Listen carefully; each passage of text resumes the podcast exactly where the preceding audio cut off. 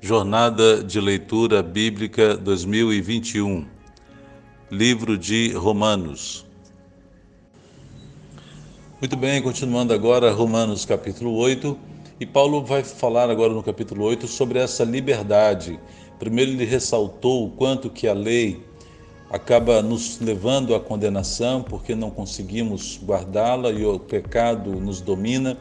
E ele fala agora da ação do Espírito Santo em nós que nos produz, que nos garante liberdade. E ele fala que a, a lei então não tem direito algum sobre nós.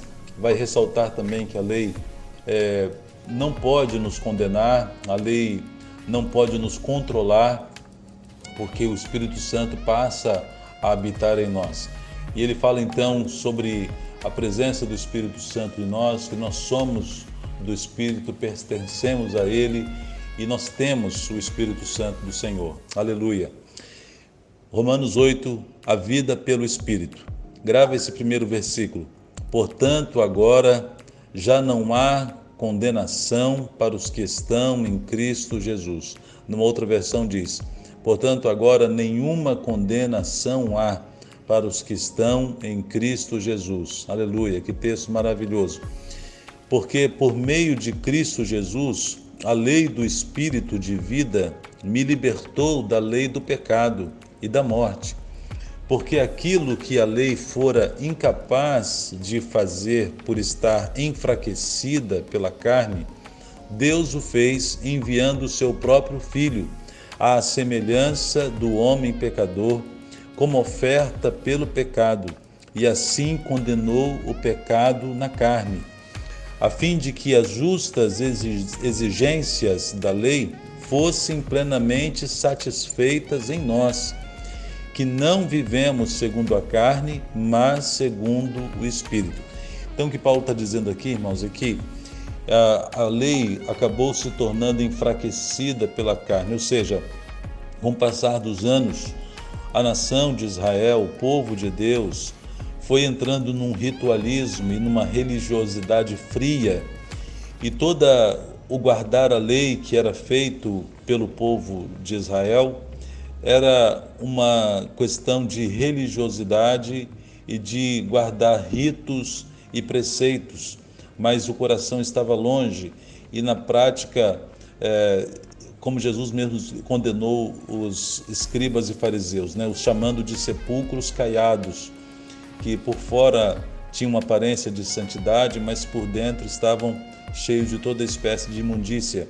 E Paulo está dizendo isso, desse enfraquecimento da lei pela carne, e Deus então providenciou um meio para que nós fôssemos salvos, e o meio foi enviando o seu filho Jesus. E quando ele fala que as justas exigências da lei foram plenamente satisfeitas, por quê? Deus tinha dito para Adão e Eva, né, toda aquele que pecar, essa alma morrerá. E Deus disse: se você comer dessa árvore, você morrerá. E não só a morte física, mas a morte também espiritual. E a única forma de haver remissão de pecados era através do sangue derramado de um cordeiro puro, de um cordeiro sem mancha e sem mácula, como a gente viu lá no Êxodo, né? Na, nas leis que Deus estabeleceu. E Jesus foi esse cordeiro, João Batista disse né, a respeito de Jesus: Eis o cordeiro de Deus que tira o pecado do mundo. E Jesus, então, quando morreu na cruz, Jesus em tudo foi tentado, mas em nada pecou. Então, Jesus foi o cordeiro puro de Deus. E agora, com o seu sangue derramado na cruz, ele nos garante vida e vida agora pelo Espírito. Verso 5 quem vive segundo a carne tem a mente voltada para o que a carne deseja. Só um parênteses aqui. Você percebe isso na vida de todos aqueles que não conhecem a Deus. A pessoa que vive segundo a carne tem a mente voltada para o que a carne deseja. E a pessoa tem apenas tudo, todos os pensamentos maus, tudo, todo pensamento de cobiça, tudo aquilo que é contrário ao que está na lei, nos dez mandamentos, de, de honrar pai e mãe, de não cobiçar, de não matar, de não roubar, de não dar falso testemunho, o que domina e preenche a vida dessas pessoas é justamente isso. O verso 5, continuando: Mas quem vive de acordo com o Espírito tem a mente voltada para o que o espírito deseja. A mentalidade da carne é morte, mas a mentalidade do espírito é vida e paz. A mentalidade da carne é inimiga de Deus, porque não se submete à lei de Deus, nem pode fazê-lo. Quem é dominado pela carne não pode agradar a Deus. Entretanto, vocês não estão sob o domínio da carne, mas do Espírito. Se de fato o Espírito de Deus habita em vocês, e se alguém não tem o Espírito de Cristo, não pertence a Cristo. Verso 10. Mas se Cristo está em vocês, o corpo está morto por causa do pecado, mas o Espírito está vivo por causa da justiça. E se o espírito daquele que ressuscitou Jesus dentre os mortos habita em vocês, aquele que ressuscitou a Cristo dentre os mortos também dará vida a seus corpos mortais, por meio do seu espírito que habita em vocês. Isso o texto nos faz lembrar lá de Efésios, quando Paulo vai dizer, né, estando nós mortos em nossos delitos e pecados, ele nos vivificou e aqui é o que ele está dizendo: da mesma forma como o Espírito ressuscitou Jesus dentre os mortos, ele também dá vida ao nosso corpo mortal. E nós, embora vivamos nessa carne, agora somos controlados pelo Espírito e por isso podemos vencer os desejos da carne e vencer o pecado que nos rodeia. Verso 12. Portanto, irmãos, estamos em dívida, não para com a carne para vivermos sujeitos a ela. Pois se vocês viverem de acordo com a carne, morrerão. Mas se pelo Espírito fizerem morrer os atos do corpo, do, do corpo viverão. Porque todos os que são guiados pelo Espírito de Deus são filhos de Deus. Pois vocês não receberam um espírito que os escravize para novamente temer mas receberam o Espírito que os adota como filhos, por meio do qual clamamos Abba, Pai. Essa expressão Abba, Pai é uma expressão de intimidade. A expressão Abba, Pai é como se estivesse dizendo paizinho. E o texto está dizendo claro aqui, né? Vocês não receberam um Espírito que escravize. Então, quando recebemos o Espírito Santo de Deus e somos transformados pelo poder de Deus, não somos o nosso relacionamento com Deus não passa a ser não mais um, um sentimento de medo, um sentimento de temor, temor no, no sentido de pavor. Temor precisamos ter sim de Deus, porque a palavra diz que o princípio, o temor do Senhor é o princípio da sabedoria. Mas ele está dizendo aqui que a nossa relação para com Deus passa a não ser mais de medo, de pavor, de um Deus que está pronto a lançar su suas flechas e seus raios sobre nós, mas um Espírito que nos adota como filhos e podemos então ter esse acesso novamente a Deus, novamente ter intimidade e comunhão com Deus, de poder nos relacionar com Ele como filhos adotados, filhos amados e chamá-lo de paizinho, chamá-lo de na intimidade, Abba Pai. Verso 16. O próprio Espírito testemunha ao nosso espírito que somos filhos de Deus. Marque esse versículo aí na sua Bíblia.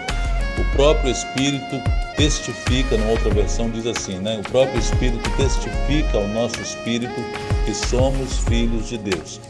Se somos filhos, então somos herdeiros, herdeiros de Deus e co-herdeiros com Cristo. Se de fato participamos dos seus sofrimentos, para que também participemos da sua glória. Ah, meus irmãos, que versículo maravilhoso. Percebe o que ele está dizendo? Se somos filhos, então somos herdeiros. Deus nos, nos concede uma herança. A herança, quando alguém adota um filho, nenhum pai diz: Ah, eu vou agora no meu testamento, eu vou dar é, tal riqueza para o meu filho legítimo e esse adotivo vai ficar com nada ou só com alguma coisa? Lógico que não. Se alguma família adota uma criança e tem filhos legítimos também, algum casal, bens daquela família são de todos. E Deus, quando nos adotou por meio do sangue de Jesus, o texto está dizendo aqui, né? nos tornamos herdeiros de Deus e co-herdeiros com Cristo. Toda a herança de Deus era só de Jesus, porque Ele era o Filho. Mas agora nos tornamos co-herdeiros se de fato participamos do sofrimento para também participarmos da glória. Então, como disse Jesus, né, ainda existe uma cruz. A vida cristã não é um mar de rosas. Nós vamos herdar uma glória celestial com Cristo.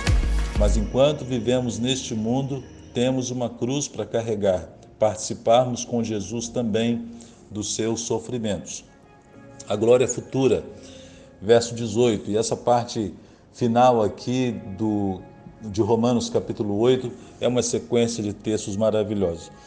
Verso 18: Considero que os nossos sofrimentos atuais não podem ser comparados com a glória que em nós será revelada. O Paulo diz, né? Essas nossa breve e momentânea tribulação não se comparam com o peso de glória que há de ser revelado. Aleluia. A natureza criada aguarda com grande expectativa que os filhos de Deus sejam revelados, pois ela foi submetida à futilidade, não pela sua própria escolha, mas por causa da vontade daquele que a sujeitou na esperança de que a própria natureza criada será libertada da escravidão, da decadência em que se encontra para a gloriosa liberdade dos filhos de Deus. Sabemos que toda a natureza criada geme até agora, como em dores de parto. E não só isto, mas nós mesmos, que temos os primeiros frutos do Espírito, gememos interiormente, esperando ansiosamente nossa adoção como filhos, a redenção do nosso corpo. Então, o que Paulo está dizendo aqui foi da decadência da natureza, da criação por causa do pecado. O texto é claro em dizer quando Adão e Eva pecaram, Deus disse que a terra se tornou maldita por causa deles, que a partir daquele dia Adão teria que ter o seu sustento com o suor do seu rosto. E o texto lá de Gênesis, nós lemos, você se lembra, ele fala que a terra passou a produzir espinhos e abrolhos, e tudo isso resultado de uma natureza caída, de uma natureza que foi afetada também pelo pecado. Então, quando diz que a natureza está gemendo, a gente percebe isso até nos fenômenos da natureza, né? tsunamis e tantas outras é, catástrofes e terremotos que têm acontecido. Tudo isso, meus irmãos, são os gemidos da natureza, esperando pela sua redenção, quando o Senhor transformar essa terra em novos céus e nova terra, nova Jerusalém, que descerá do céu. Aleluia. Assim como está prometido lá em Apocalipse. Verso 24: Pois nessa esperança fomos salvos. Mas esperança que se vê não é esperança. Quem espera por aquilo que está vendo?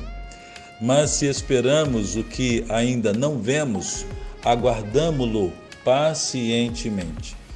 Da mesma forma, o Espírito nos ajuda em nossa fraqueza, pois não sabemos como orar, mas o próprio Espírito intercede por nós com gemidos inexprimíveis. Ah, que maravilha! Anote esse texto aí na sua Bíblia também. Veja que Paulo está dizendo que nós, na verdade, não sabemos nem orar, mas o Espírito que nos ajuda na nossa fraqueza e intercede por nós com gemidos inexprimíveis. Então, ninguém diga, ninguém se sinta, você que está lendo esse texto comigo, nunca mais, nunca diga, ah, eu não sei orar. Ore do jeito que você acha que sabe, da maneira como vier no seu coração, e pode ter certeza que o Espírito Santo vai interceder, vai traduzir tudo aquilo que você está orando e vai interceder ao Pai com gemidos inexprimíveis apresentando a sua oração e as minhas orações também. Aleluia. 27. E aquele que sonda os corações conhece a intenção do Espírito, porque o Espírito intercede pelos santos, de acordo com a vontade de Deus. Quando ele fala que intercede pelos santos, quem são os santos? Sou eu e você, são os servos do Senhor, são os crentes, são aqueles que foram salvos por Cristo. Esses são os santos, santos aqui no sentido de separados.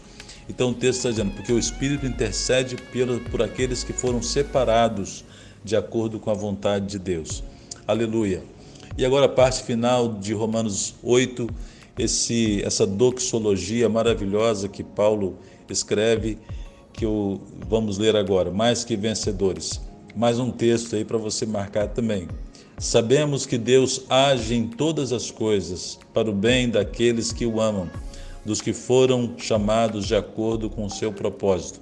Numa outra versão diz, né? Porque sabemos que todas as coisas contribuem, concorrem para o bem daqueles que amam a Deus, daqueles que foram chamados de acordo com a sua vontade, com o seu propósito. Isso nos faz lembrar, meus irmãos, da história de José, que nós lemos, né? Tudo aquilo que aconteceu com José, ser vendido como escravo pelos seus irmãos, o tempo que ele passou amargando lá naquele cativeiro, foi acusado injustamente pela esposa de Potifar, cumpriu aquele tempo na prisão, na cadeia, e Deus depois honrou José, todos os sonhos que ele teve se, se realizaram, e mais do que isso, José estar como governador do Egito, ele mesmo disse, né? Deus me mandou na frente para que a vida de muitos fosse salva. E ele também disse para os seus irmãos: Vocês bem quiseram, planejaram mal contra mim, mas Deus transformou o mal em bem. Então esse versículo ele é uma maravilha. Nós sabemos que a nossa vida está no controle do Senhor. Todas as coisas concorrem, contribuem juntamente para o bem daqueles que amam a Deus. Verso 29. Pois aqueles que de antemão conheceu, também os predestinou para serem conformes à imagem de seu filho, a fim de que ele seja o primogênito de muitos irmãos. E aos que predestinou, também chamou, aos que chamou, também justificou, e aos que justificou, também glorificou. Que diremos, pois, diante dessas coisas? Se Deus é por nós, quem será contra nós? Anota aí todos esses versos agora do restante de Romanos 8. Vou repetir. Que diremos, pois, diante dessas coisas? Se Deus é por nós, quem será contra nós? Aquele que não poupou a seu próprio filho, mas o entregou por todos nós, como não nos dará juntamente com ele e de graça todas as coisas? Quem fará alguma acusação contra os escolhidos de Deus. É Deus quem os justifica. Quem os condenará? Foi Cristo Jesus que morreu e mais, que ressuscitou e está à direita de Deus e também intercede por nós. Quem nos separará do amor de Cristo? Será tribulação, ou angústia, ou perseguição, ou fome, ou nudez, ou perigo, ou espada? Como está escrito: Por amor de ti, enfrentamos a morte todos os dias. Somos considerados como ovelhas destinadas ao matadouro. Mas em todas estas coisas, somos mais do que vencedores por meio daquele que nos amou. Pois estou convencido de que nem morte, nem vida, nem anjos, nem demônios, nem o presente, nem o futuro, nem quaisquer poderes, nem altura, nem a profundidade, nem qualquer outra criatura na criação, outra coisa na criação será capaz de nos separar do amor de Deus que está em Cristo Jesus, nosso Senhor. Amém. Esse texto vale a pena você ler e reler, decorar, memorizar, porque são promessas maravilhosas. Deus abençoe a sua palavra.